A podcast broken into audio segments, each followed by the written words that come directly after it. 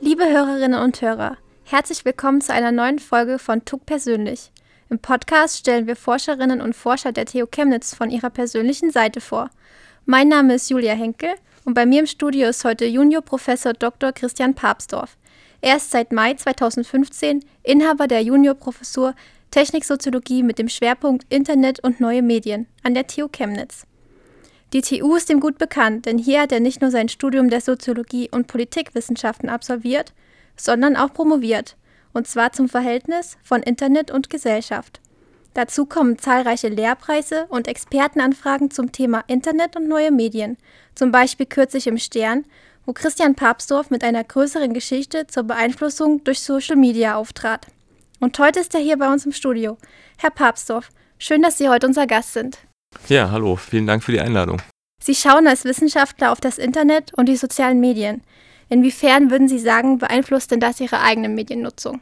Ja, die Frage ist gar nicht so einfach zu beantworten. Einerseits bin ich natürlich Wissenschaftler, andererseits bin ich aber auch ein ganz normaler Nutzer, der sich an den Möglichkeiten erfreut und der auch gern mitmacht bei vielen Dingen. Und äh, die Logik ist so ein bisschen wie bei Ärztinnen und Ärzten. Ne? Die wissen es besser und rauchen trotzdem. Und äh, ich bin dann teilweise auch schon gefangen in meinem Browser, wo 28 Tabs geöffnet sind und äh, man erstmal wieder klar sehen muss. Ähm, der einen Seite ist es aber auch so, ich muss es natürlich nutzen. Ne? Also es ist schwer, was zu beforschen, speziell in dem Bereich, äh, wo man sich nicht gut auskennt. Ne? Also ich muss dann auch ein paar Mädchen, WhatsApp oder sowas, äh, wo ich da kein Fan von bin, einfach mal installieren und mal gucken, was da los ist, wie die Logik ist. Und auf der anderen Seite hat man natürlich so einen kleinen Wissensvorsprung, ne? speziell wenn es äh, um Nachteile geht, um Defizite, um riesigen äh, Privacy, Datenschutz, aber auch so gesundheitliche Sachen. Ich forsche ein bisschen zu Digital Detox, also digitale Entgiftung, das also bewusst nicht zu nutzen, das Internet und äh, versuche das natürlich auch in meinen Alltag zu integrieren, ne? also mir auch Offline-Phasen zu schaffen, sowohl während der Arbeitszeit als auch zu Hause privat mit der Familie. Und wie können Sie sich den Erfolg von Facebook und Instagram und Co. erklären? Ja, es einfach, sind einfach gute Dienste. Ne? Also das mit dem, sozusagen das Team, mit dem das Internet angetreten ist, ne? früher 90er Jahre, was die Pioniere entwickelt haben, nämlich dass ein soziales Medium sein soll, ein Medium des Austauschs, wird jetzt eingelöst nach und nach. Ne? Das war noch sehr umständlich in den 90er bis auch in die Nullerjahre hinein bis das sogenannte Web 2.0 kam. Und inzwischen ist es eben so, dass man mit einer sehr guten Usability, also mit wenig Aufwand, auch mit wenig finanziellen Aufwand, äh, sich sehr gut vernetzen kann, sehr gut miteinander kommunizieren kann. Und ähm, das sind schon auch tolle Medien, die vieles einfacher gemacht haben. Und dann gibt es so ein bisschen noch eine Rückseite auch. Ne? Das sind eben nicht einfach bloß Medien, wie wir es bisher kennen, so öffentlich-rechtlich oder sowas, sondern es sind eben in der Regel privatwirtschaftlich, also kapitalistisch verfasste Plattformen und die haben auch ein gewisses Interesse, uns da zu halten. Ne? Sie machen es uns auch ja nicht so einfach, das nicht zu nutzen. Ne? Also denen ihre Idee ist ja, äh, je mehr Zeit wir dafür bringen, desto besser ist das für den Umsatz und ähm, das trägt ohne Frage auch zum Erfolg bei. Ne? Das sind dann direkt so Mechanismen eingebaut, äh, um das möglichst täglich zu nutzen. Und wenn Sie mal zurückdenken, wann haben Sie angefangen, sich für diese Themen zu interessieren? Ja, also ich war relativ spät online, irgendwann Ende der 90er Jahre erst. Äh, das hängt, glaube ich, auch so ein bisschen mit Deutschland zusammen. Ne? Ich komme äh, tendenziell eher vom Land so. Äh, da bin ich aufgewachsen. Da gab es lange keine gute Verbindung. Bis heute gibt es da keine gute Verbindung. Und äh, bin dann so in frühen Nullerjahren nach Chemnitz gekommen zum Studium. Und ähm, da war es natürlich dann schön mit dem schnellen Internet und so und äh, fand es auch ganz spannend, habe vieles entdeckt, noch die älteren Zuhörerinnen und Zuhörer werden noch ICQ und so eine Sachen kennen, die man da intensiv genutzt hat. Ähm, das war ganz spannend und dann aber eher so wissenschaftlich, ich glaube, darauf zielt die Frage auch ein bisschen ab, ähm, war das dann so ab 2.5, 2.6, äh, da gab es den, den Günther Forst, den ich gerne hier auch namentlich nennen mag, äh, das war unser Industrie-, Arbeits- und Techniksoziologe und der war immer schon Avantgarde, was seine Themen äh, betroffen hat. Also so ganz frühe Sachen schon zur Kundenarbeit gemacht, zur Konsumentenarbeit.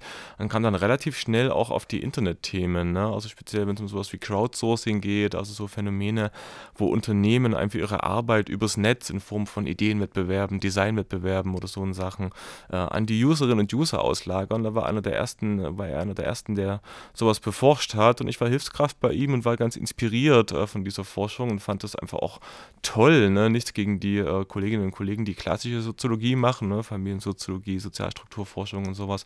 Das ist alles extrem wichtig, äh, aber es ist natürlich auch schön, wenn das, was sozusagen Gesellschaft hier nochmal mit Dynamik versieht und umwälzt auf eine ganz neue Art und Weise, würde ich schon sagen, wenn man dazu auch arbeiten kann. Und dann muss ich nicht lange überlegen und sagen, okay, dazu will ich die Diplomarbeit schreiben, dazu will ich promovieren, dazu will ich meine Forschung machen und äh, mache das bis heute ganz gern. Es sind dann neue Themen dazugekommen, andere sind auch ein bisschen wieder weggefallen. Ähm, aber ich finde es schon toll, auch wenn das sozusagen was unseren Alltag stark prägt, ne? wenn man da ein bisschen mitspielen kann in der Liga auch und wenn das Wissen, was man wissenschaftlich produziert, dann ist ja trotzdem nicht so einfach, weil es irgendwie eine junge Disziplin ist, auch so Internetforschung und der Soziologie ist es so halb anerkannt. Ne? An einigen Stellen ist es schon, ähm, weiß man, dass Digitalisierung sozusagen die treibende Kraft ist in vielen Umbrüchen.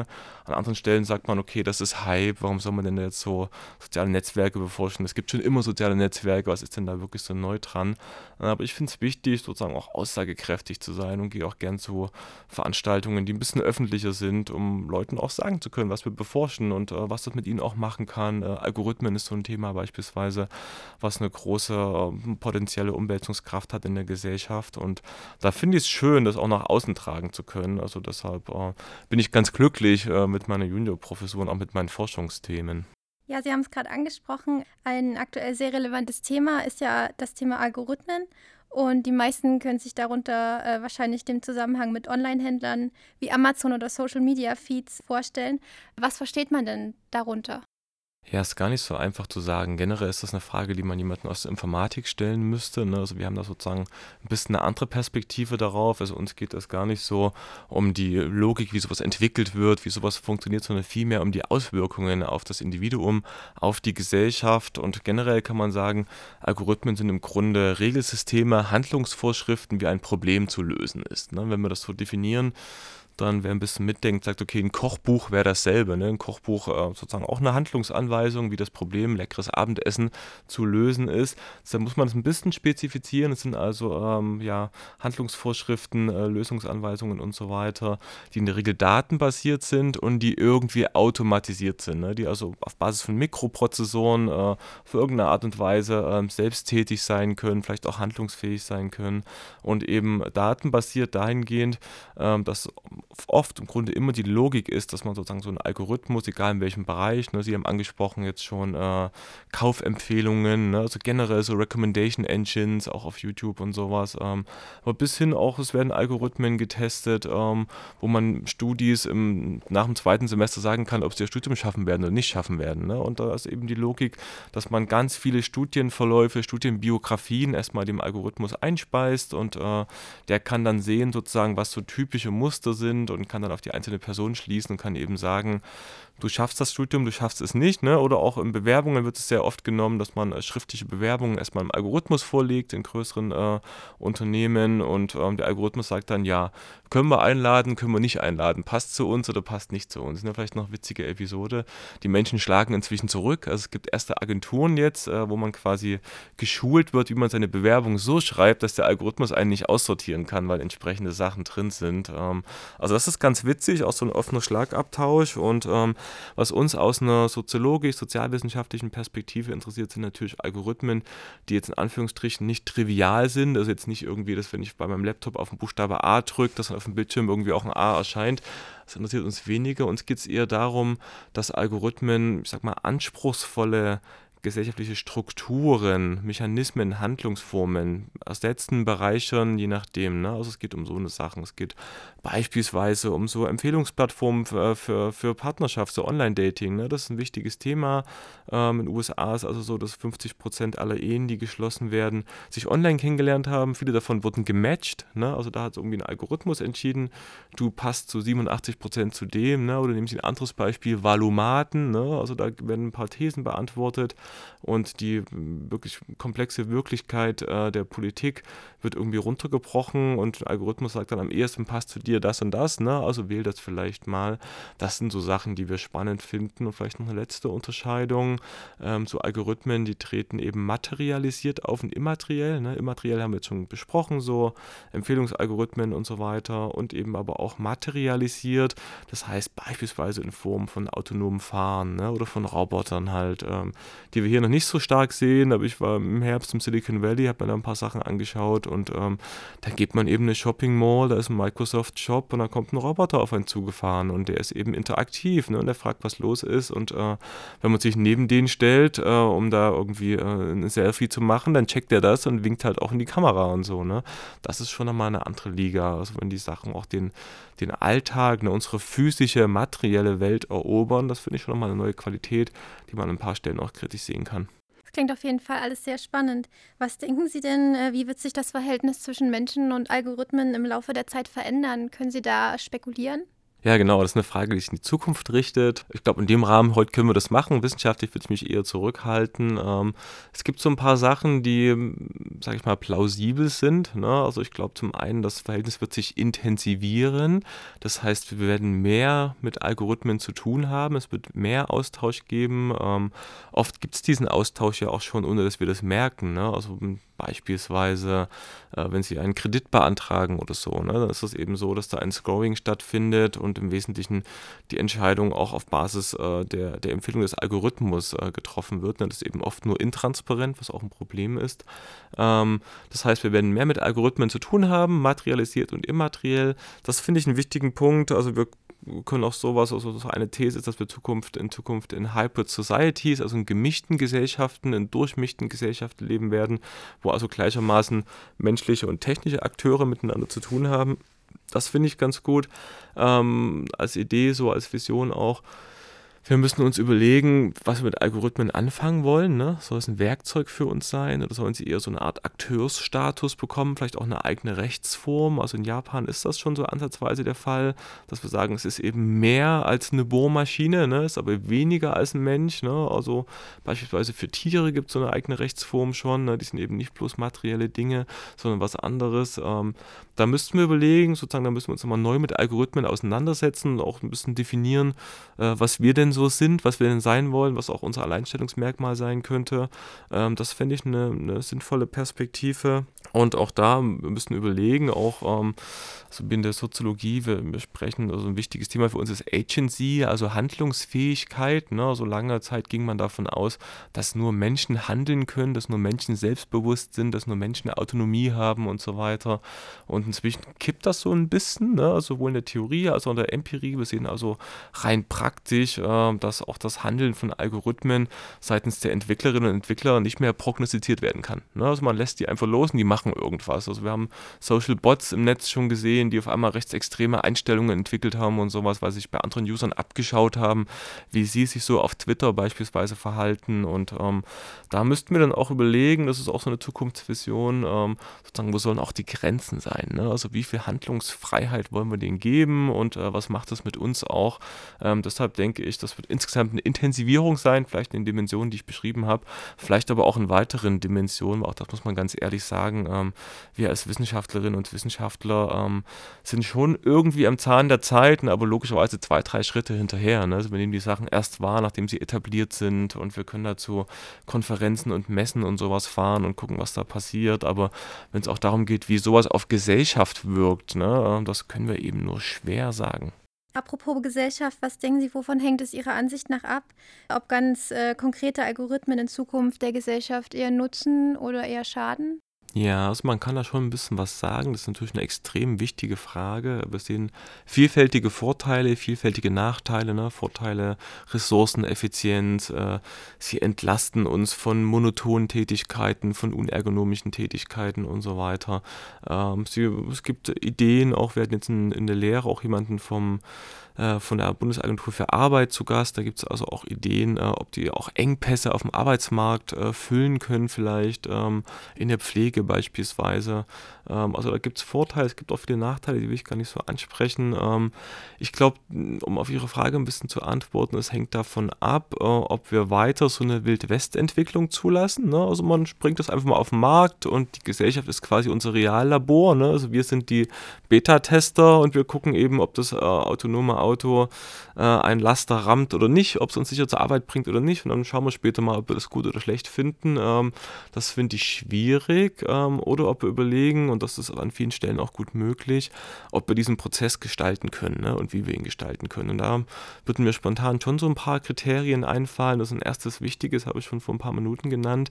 Da geht es für mich um Transparenz. Ne? Also es muss erstmal klar sein, speziell auch wenn wir schriftlich mit jemand interagieren, also im Internet ne? Oder eben ganz klassischer Schriftverkehr auch mit Banken, mit Versicherungen, mit Fluggesellschaften und sowas alles. Es muss also klar sein, haben wir es da mit einem Menschen zu tun oder haben wir es mit einem Algorithmus zu tun? Das wäre ein erster wichtiger Schritt, quasi eine Kennzeichnungspflicht. Und äh, darauf aufbauend müsste man dann überlegen, ähm, ja, muss denn vielleicht auch transparent sein, nach welcher Logik die Algorithmen handeln, ne? also welchen Prämissen denen zugrunde liegen, welche Werte sie annehmen, wie was gescored wird. Ne? Also ähm, oft ist es so, ich hatte den Fall persönlich auch schon, äh, dass mir da was verweigert wurde in Dienst und dann habe ich da angerufen, nachgefragt, sage hier, was ist los? Äh, ich habe eine feste Anstellung und äh, keine Schulden und so weiter und äh, gleichermaßen bin ich nicht kreditwürdig. Und dann meinen die, ja, das macht eine externe Agentur für uns, äh, die haben da so Algorithmen laufen kaufen und das war ein großer deutscher Anbieter und das kann reichen, wenn auf ihrer Straße zwei Leute ihre Rechnung nicht bezahlt haben im letzten Quartal. Ähm, dann ist sozusagen die ganze Straße äh, nicht mehr kreditwürdig äh, oder muss sozusagen in, in Vorleistung erstmal gehen und ähm, da dachte ich mir, ja, genau so ist es. Ne? Also die Algorithmen können das sagen mit einer Wahrscheinlichkeit von 80 Prozent von mir aus und die anderen 20 Prozent fallen eben dann durchs Raster und äh, ich glaube, da muss man transparenter sein. Das finde ich äh, so einen wichtigen Punkt. Ne? Direkt daran anknüpfend, ähm, wer haftet für algorithmische Handlungen? Ne? Beim autonomen Fahren wird es langsam geregelt, aber auch bei anderen Sachen. Also wer haftet für sozusagen ähm, Biografien, die wir eingeschlagen haben oder sowas auf Basis von algorithmischen Empfehlungen? Das müsste auf jeden Fall geklärt sein. Ne? Ähm, wichtiger Punkt ist auch die Frage der Manipulation, der Diskriminierung, ne? der Benachteiligung von Individuen. Ich habe es gerade schon gesagt, ne? Wahrscheinlichkeiten von 80, 90 Prozent klingen toll, aber wenn wir eben Partnerschaftsempfehlungsplattformen, was auch immer, äh, Kreditscoring oder so, wenn wir da eben 10.000 Fälle haben, die pro Tag bearbeitet werden und bei 10% liegt der Algorithmus daneben, dann sind das im Zweifel 1.000 Schicksale halt. Ne? Oder bei Bewerbungen beispielsweise, das sind extrem wichtige Sachen, die auf die Biografie großen Einfluss haben. Ähm, da bin ich mir nicht so sicher, ob wir da schon so weit sind, wirklich ähm, sozusagen menschliches Wissen auch, äh, menschliche Erfahrungen zu automatisieren und zu ersetzen. Und vielleicht noch ein letzter Punkt, äh, den wir überlegen sollten.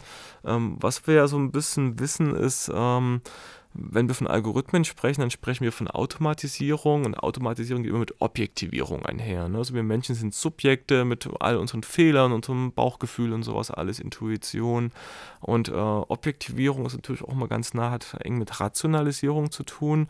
Und wir sollten überlegen, welche Bereiche der Gesellschaft wir rationalisieren wollen. Ne? In der Wirtschaft ist das absolut sinnvoll. Ne? Alles ist toll, wenn eine Fabrik effizient arbeitet, wenn eine Dienstleistung schnell über die Bühne geht und so weiter.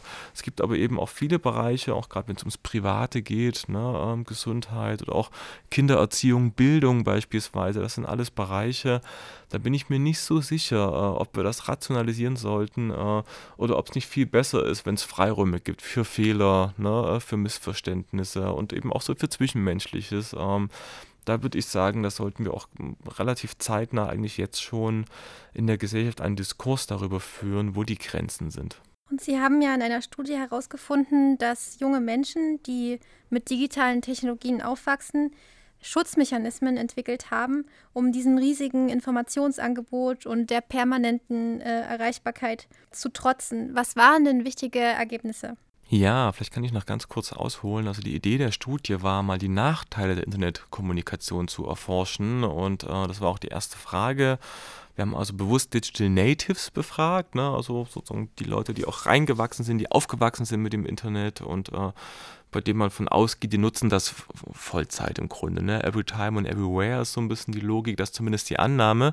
Wir haben also ganz vielfältige Probleme herausgefunden: Privacy, Datenschutz, Ablenkung, fehlende Informationsqualität, äh, Abhängigkeit vom Internet, also ganz viel Verschiedenes. Und dann im zweiten Schritt gefragt: Okay, wie geht ihr damit um? Ne? Ähm, was, was machen die Probleme mit euch? Führt das dazu, dass ihr es vielleicht weniger nutzt? Ne? Die These war so ein bisschen, das Netz wird erwachsen, ne? Äh, man ist ein bisschen reflektierter und so. Und wir waren fast selbst überrascht. Äh, also das war eine qualitative Studie. Wir haben also sehr lange Interviews, so über zwei Stunden teilweise, mit 30 Leuten geführt, ähm, äh, Frauen wie Männer natürlich. Und alle 30 haben irgendeine Art von Schutzmechanismen gehabt, in Anführungsstrichen. Äh, sind also auf irgendeine Art und Weise haben die das Netz weniger genutzt als bisher. Und ähm, einfach so ein paar zu nennen. Ein ganz wichtiger Mechanismus war also einfach ziemlich simpel, ne? das Medium zu wechseln. Ähm, ist also nicht so, dass äh, Internetkommunikation, so vielfältig sie auch ist, immer die erste Wahl ist. Ganz im Gegenteil. Es ne? ist also vielmehr so, dass Offline-Kommunikation, sich also treffen, vor Ort miteinander sprechen, immer noch die höchste Form des Austauschs ist, ne? die beste Qualität bietet. Und danach kommt dann gleich schon sowas wie Festnetztelefonie, interessanterweise, ne? gibt es sogar noch, oder eben normale Telefonie. Ähm, und ganz weit hinten kommt dann erst sowas Facebook, Messenger und chatten und so. Ne? Also Leute gucken ganz bewusst, in welchen Situationen muss ich mich treffen. Ne? Auch, dass wir uns heute hier gegenüber sitzen, hat wahrscheinlich einen Grund. Ne? Da können wir uns angucken, können gucken, wie wir reagieren und so. Das ist eben was anderes, als ein Telefoninterview zu führen. Ähm, das war ein so ein Mechanismus. Und ein zweiter wichtiger vielleicht noch, ähm, Leute verzichten bewusst auf das Internet. Ne? Und in ganz verschiedenen Situationen. Es gibt also einen räumlichen Verzicht, dass man sagt, okay, keine digitalen Geräte im Schlafzimmer, ne? da ist Schlafen angesagt. Ähm, es gibt einen zeitlichen Verzicht. Ne? Also wir haben auch Schülerinnen und Schüler gehabt, die einfach mal einen ganzen Monat versucht haben, offline zu gehen, um zu gucken, was passiert. Ne? Also ohne dass wir sie darum gebeten haben. Die haben uns das berichtet. Es lag teilweise auch schon ein Jahr zurück und haben dann gesagt, ja, total schön, an der Bushaltestelle zu stehen und Leute zu beobachten, nachzudenken, auf die Vögel zu hören und sowas. Ne? Und eben nicht so automatisiert das Smartphone aus der Tasche zu ziehen und dann äh, irgendwas runter zu scrollen, was einen keinen Spaß macht. Ne? Und aber auch so in bestimmten Situationen gingen Leute offline. Wir hatten also auch Studierende dabei, die haben uns berichtet, dass sie vor der Vorlesung immer in eine WG gehen, ne, die da irgendwie um die Ecke ist auf der Reichenhainer Straße und dann quasi wie, als würden sie ins Gefängnis gehen, ihre ganzen Geräte abgeben, weil sie es sonst nicht hinkriegen, sich zu konzentrieren. Sie sagen, sie können einfach besser lernen mit Paper and Pencil. Ne? Ähm, also ganz analog, ganz offline. Und ähm, sowas ist schon spannend und vielleicht noch im Bereich Social Media, weil das für viele eine Rolle spielt. Also da haben wir auch eher, so haben uns im Grunde alle berichtet, dass sie das zunehmend passiv nutzen. Ne? Also so Lurking, das heißt eher lesen, weniger online stellen, weniger hochladen, weniger kommentieren und auch, dass Leute ganz bewusst ihre Reichweite reduziert haben. Ne? Also so entabonniert, entfreundet und sowas alles. Und das finde ich auch schon bemerkenswert, weil vor ein paar Jahren, ne, also gar nicht so lange her, war die Logik noch, wer die meisten Follower hat, wer die meisten Freunde hat, also Online-Freunde, ne? Ähm, der ist am besten, am beliebtesten, am besten connected, das ist anstrebenswert. Und jetzt war eher die Idee, reduzieren, ne? auch um so negative Sachen wie Hate Speech und äh, auch so rechtsextrem Kram und sowas ähm, zu vermeiden, um da gar nicht mit konfrontiert zu zu werden. Ähm, das finde ich ganz schön. Das würde ich schon auch so als Erwachsenwerden sehen. Und äh, unsere These war dann schon am Ende, dass es vielfältige Grenzen gibt. Ne? Es gibt sozusagen mediale Grenzen von dem, was überhaupt kommunizierbar ist. Manche Sachen kann man nur offline kommunizieren. Ne? Auch gehen die Leute zunehmend äh, gern. Wir müssen das noch verifizieren mit einer quantitativen Studie, aber in der qualitativen Studie wurde uns äh, sehr stark berichtet, dass Leute zunehmend gern wieder offline einkaufen gehen. Ne? Einfach die Sachen äh, anfassen und keine Lust haben, Pakete andauernd wieder zurückzuschicken und sowas sowas. Ähm, das ist nervig, das ist auch nicht ökologisch. Ne? Ähm, es gibt aber auch so rein körperliche, kognitive Grenzen. Ne? Das ist anstrengend, online zu sein. Das kann man also auch nicht ins Beliebige ausweiten. Und es gibt zum Schluss auch sowas wie moralische Grenzen. Ne? Also man muss überlegen, wollen wir denn mitmachen bei diesen Internetmonopolen, bei den großen äh, Giganten halt? Äh, wollen wir das unterstützen oder wollen wir vielleicht den stationären Einzelhandel und so weiter lieber unterstützen? Das waren so die wesentlichen Ergebnisse. Die TV-Serie Black Mirror setzt sich ja auch mit diesem Themenkomplex auseinander. Da geht es ja auch um dystopische Szenarien von Digitalisierung. Zum Beispiel würde mir eine Episode einfallen, in der die Menschen in so einer Art Cyberstation leben und jeder einzelne so eine Art äh, Cyberzelle hat und das Leben ist äh, komplett digitalisiert und von Werbung bestimmt. Was würden Sie denn sagen, wie realistisch halten Sie denn solche Szenarien? Ja, also generell muss man sagen, also ich blicke erstmal zurück und dann nach vorn. Äh, wenn wir zurückblicken in die 80er Jahre und schauen uns Science-Fiction-Literatur an, ne, also ganz verschiedenes, äh, dann ist echt viel von dem jetzt wahr geworden. Ne? Also nur ganz kleine Beispiele. Wir haben ein, ein, ein, Gerät in der Hand, mit dem wir sprechen, ne? dem wir Befehle geben. Ne? Wir kommen in unser Haus, also ich jetzt nicht, ne? also kann auch allen nur davon abraten, diese digitalen Assistenten in die Bude zu stellen, ähm, von Google, Apple und wem auch immer. Ne? Also mein erster Move ist immer, wenn ich irgendwo hinkomme, äh, zu sagen, Alexa, bestell bitte 50 Pizza und dann weiß ich erstmal, was da los ist. Dann sehe ich auch gleich, wie die Hausbewohner rot werden und sagen, nee, nee, doch nicht. Und ähm, sozusagen, das ist hochgradig schwierig. Das sind aber Sachen, die äh, Science Fiction waren, ne? die jetzt wer, wahr werden, äh, bis hin zu, wir sprechen mit unserer Uhr. Ne? Das sind alles TV-Serien aus den 80er Jahren gewesen.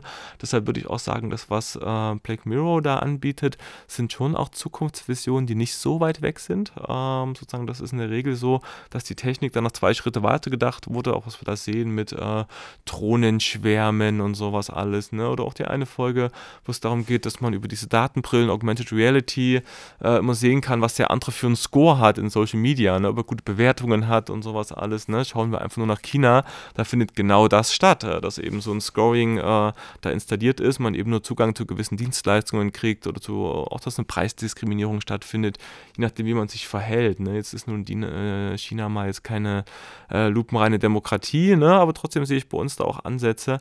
Deshalb würde ich sagen, ich finde es gut, dass es sowas gibt. Man sollte da sehr genau hingucken und es ist für uns auch inspirierend, äh, wenn wir sozusagen äh, Forschung am Zahn der Zeit machen wollen.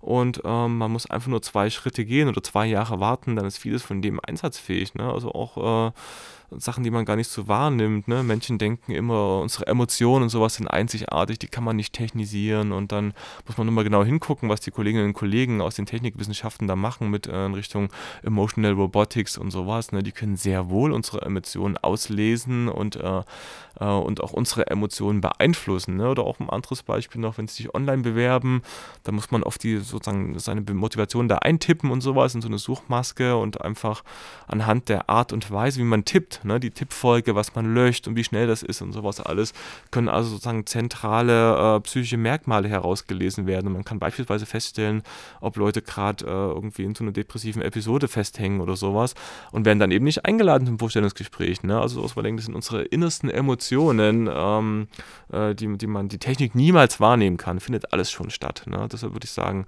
genau hingucken und davon lernen und kritisch bleiben. Und was würden Sie Menschen raten, die vielleicht Angst oder Unbehagen im Zuge dieser Digitalisierung haben? Ja, also behalten Sie Ihre Angst bei und Ihr Unbehagen. Das ist sozusagen ein wichtiger Motor, kritisch zu bleiben. Ne? Generell würde ich sagen, man muss sich informieren, man darf sich nicht verschließen. Ne? Also auch ich, ich teste viel und äh, wie gesagt, ich gehe auch gern mal offline. Wenn ich aber online bin, was der größte Teil meiner Zeit ist, äh, dann bin ich da auch mit vier, fünf Geräten gleichzeitig online. Das ist schon auch wichtig, das mitzumachen, das zu spüren, zu gucken, was macht das mit einem. Ne? Ich kann jetzt schlecht über Quantified Self sagen, hey, ihr verliert euer Bauchgefühl und äh, geht immer dann 10.000 10.000 Schritte, wenn eure Uhr das sagt, wenn ich so eine Uhr selbst nicht benutzt habe. Ne? Also ich würde schon sagen, äh, man muss da mitmachen, man muss sich informieren von möglichst vielen Seiten, man muss aber auch irgendwie sensibel sein und dann im zweiten Schritt würde ich sagen, ja, engagiert euch, ne? macht was draus. Also es gibt keine Eigenlogik der technischen Entwicklung. Es ist nicht so, dass die Technik selbst will, dass wir wie auch immer äh, rationalisiert leben oder uns gesund ernähren oder so. Ähm, das ist schon auch menschengemachte Technik und zwar ausnahmslos und da fließen Werte und Normen ein, da fließen aber auch Diskurse aus der Gesellschaft ein. Das heißt, äh, na, man kann fast schon sagen, empört euch, äh, gern auch in, in Social Media oder sowas. Ne? Also bringt eure Bedenken zum Ausdruck. Und eine wichtige Dimension, die kaum stattfindet, ist die politische Dimension. Also ich bin auf keinen Fall Politik verdrossen oder so, aber bei dem Thema ist unsere Politik extrem schnarchnasig. Ne? Also sozusagen, die wissen relativ wenig, was abgeht. Wir stecken immer noch mit kompetente Internetnutzung und Infrastruktur auf dem Land und sowas alles. Äh, aber was so äh, Deep Learning, äh, KI, also künstliche Intelligenz, Algorithmen, Diskriminierung von Algorithmen, so ganze Sachen halt, das hat da niemand auf dem Schirm. Ne? Das ist immer noch je mehr Digitalisierung, desto besser und autonomes Fahren, juhu und so. Ne? Das stimmt ja an vielen Stellen auch, aber ähm, da würde ich auch sagen, ähm, nerven Sie Ihre Abgeordneten einfach. Also schreiben Sie den E-Mails, gehen Sie zu Veranstaltungen, sagen Sie denen, das ist das Zukunftsthema. Ne? Und keine Partei seit der Selbstauflösung der Piratenpartei hat das auf dem Schirm. Ne? Also es muss politisch geregelt werden auch. Und äh, ich mache sowas, war letzte Woche erst in Dresden im Kultusministerium und spreche da mit Leuten und bringe meine Perspektive ein. Und äh, das ist aber noch viel wichtiger, dass die Bürgerinnen und Bürger das machen ne? und auch so Ängste einfach artikulieren. Und äh, Sachsen kriegt jetzt äh, ganz am Ende der Legislatur Legislatur, quasi noch aus dem Koalitionsvertrag von vor vier Jahren, äh, wird es noch ganz schnell über den Sommer so eine Digitalisierungsstrategie erarbeitet im Bereich Bildung halt. Also da passiert schon auch was und das finde ich auch gut und das machen auch gute Leute da. Ähm, aber das ist zu wenig. Ne? Wir müssen das einfach einfordern. Ähm, die Politik macht, gibt ja viele andere wichtige Themen, Bildung, soziale Ungleichheit, Wirtschaft und sowas alles. Ähm, das ist schon wichtig, aber das muss man denen auch so ein bisschen aufnötigen, ähm, dass sich Sachen so schnell ändern, dass die können das einfach nicht auf dem Schirm haben. Wir müssen denen das zeigen. Das finde ich eine wichtige Aufgabe von allen. Sie arbeiten ja an der Professur für Techniksoziologie mit dem Schwerpunkt Internet und neue Medien. Was kann man sich denn darunter vorstellen? Womit genau beschäftigen Sie sich? Ja, also der Titel ist relativ lang, das finde ich aber auch ganz gut, weil wir vieles Verschiedenes machen. Ähm, vielleicht so drei Schwerpunkte will ich mal nennen. Ähm, ich habe auch schon ein bisschen was von unseren Studien erzählt. Ein wichtiges Thema ist alltägliche Internetnutzung, ne? also ganz facettenreich oder eben auch Nichtnutzung. Die Studie habe ich schon vorgestellt. Äh, wir haben aber auch sozusagen so ein paar Nischenthemen uns da angeschaut, beispielsweise das sogenannte Darknet, das Hidden Web, was also ein bisschen unter der Oberfläche funktioniert, aber trotzdem ziemlich wichtig ist. Das ist also ein so ein Bereich Internetnutzung im weiteren Sinne.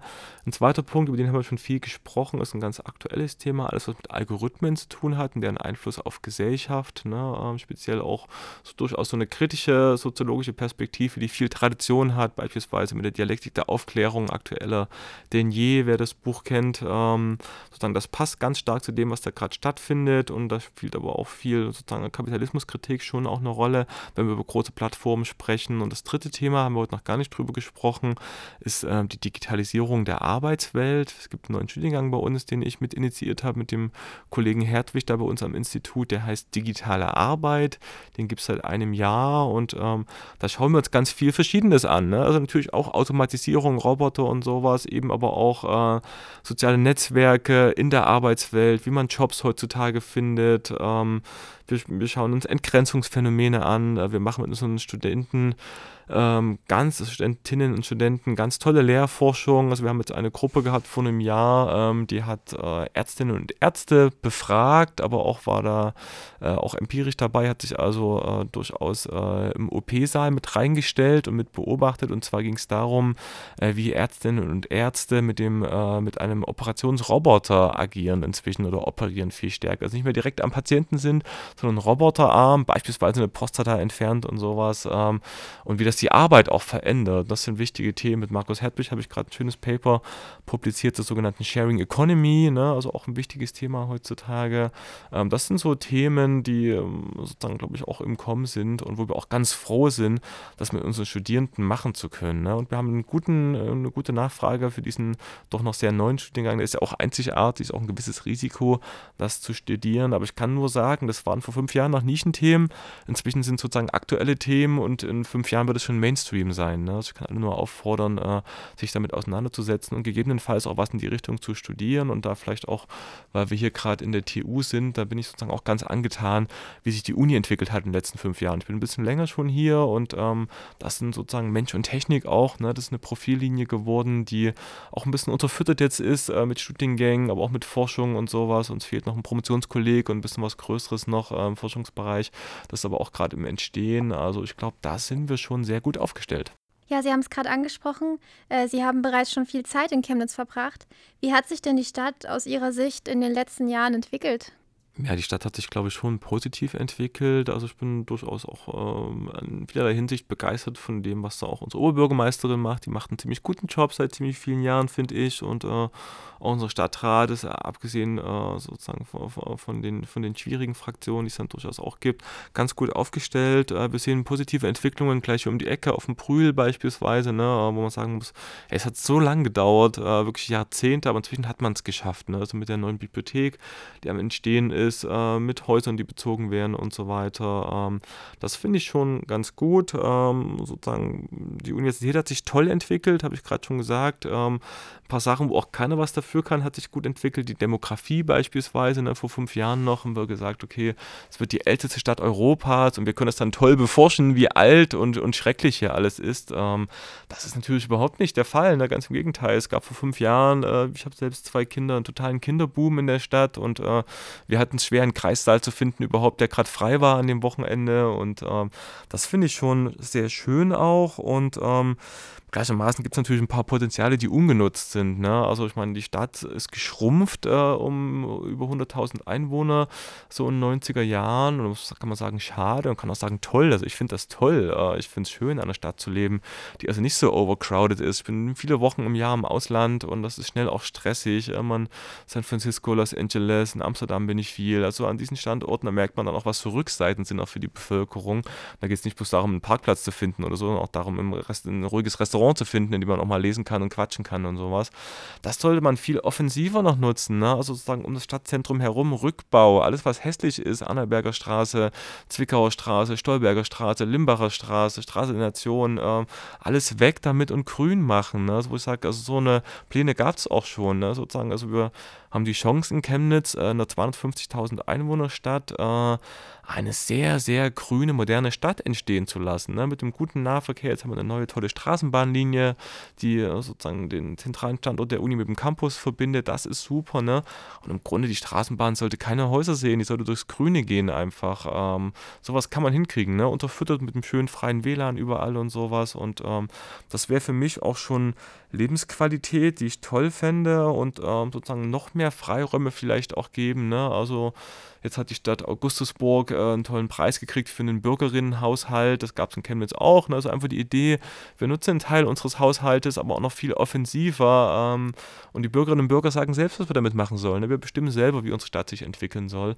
Sowas sollte man schon machen. Ne? Oder auch Immobilien einfacher freigeben. Äh, da gab es ein langes Hin und Her mit Reitbahnstraße und jetzt äh, unten an der Limbacher Straße, um dann quasi auch für alternatives studentisches Wohnen das einfach zu ermöglichen. Wir haben so eine Freiräume in der Stadt und der Stadt geht es wirtschaftlich extrem gut. Ne? Also das muss man auch mal hervorheben. Ne? Das ist eine alte Arbeiterstadt. Das heißt, wir können ja nicht mit, mit toller Kultur aufwarten an vielen Stellen, aber uns geht es eben sehr gut und ähm, dann können wir sozusagen auch anziehend wirken. Ne? Und äh, speziell was Wohnraum betrifft, ähm, hat sich auch ein bisschen was schon getan, aber da sollte noch mehr passieren.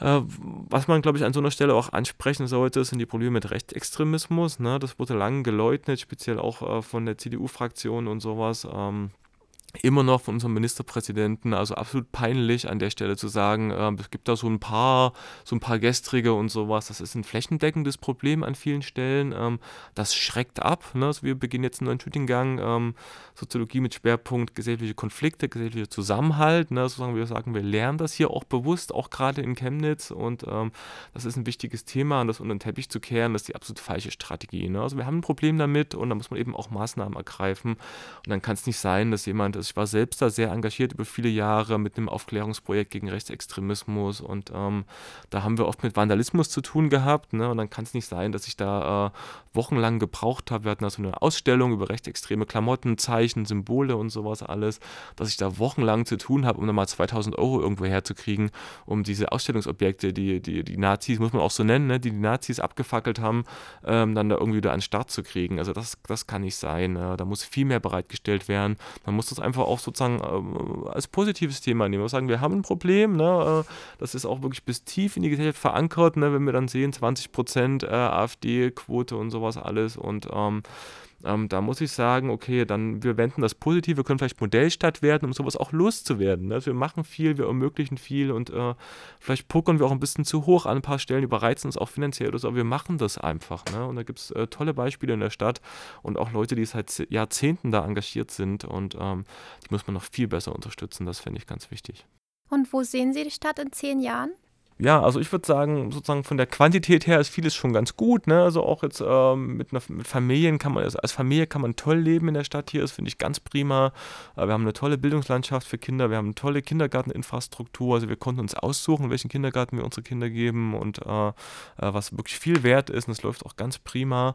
Jetzt sollte man an vielen Stellen noch so ein bisschen mehr auf Qualität achten, ne? trotzdem auch auf Wohnqualität, auf Lebensqualität. Ähm, auch Umweltbelastung ist ein Thema in Chemnitz ne? mit dem Automobilverkehr und sowas alles. Ähm, das macht, also ich pendel mit dem Auto wirklich, muss ich zugeben, ne, vom Kassberg an die Uni, äh, weil es eben keine Verbindung gibt, die mich in weniger als 30 Minuten äh, dahin bringt. Mit dem Auto brauche ich sechs Minuten, wenn die Ampeln gut stehen. Ähm, sowas sollte man einfach hinkriegen und generell als Stadt, ne, jetzt äh, Kulturhauptstadt und sowas ist so eine Idee.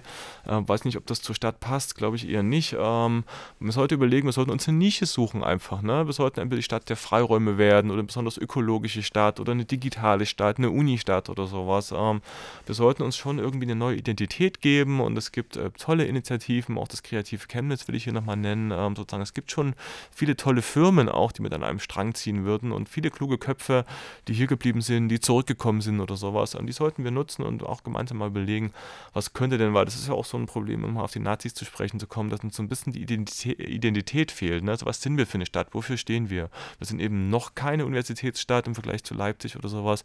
Wir sind sind eben auch nicht sozusagen die Regierungsstadt im Vergleich zu Dresden. Und ähm, das sollte man mal überlegen und ich glaube, da findet man auch was. Ähm, das wäre so ein bisschen meine Vision auch. Und das wäre auch schön, wenn wir sozusagen überregional und auch international für was bekannt werden. Ne? Vielleicht auch als Smart City die Digitalisierung weiter vorantreibt. Also auch das wäre ein Feld, das man noch besetzen könnte. Und wie verbringen Sie denn Ihre Freizeit am liebsten, mal abgesehen vom Forschen? Ja, also meine Freizeit, äh, das ist, das sage ich auch ehrlich, also versuche viele Wochen im Jahr im Ausland zu sein, ist für mich ein wichtiger Kontrast, bis im Erzgebirgsvorland, also äh, ich reise schon auch gern und ähm, vieles kann man ja inzwischen auch relativ schnell erreichen.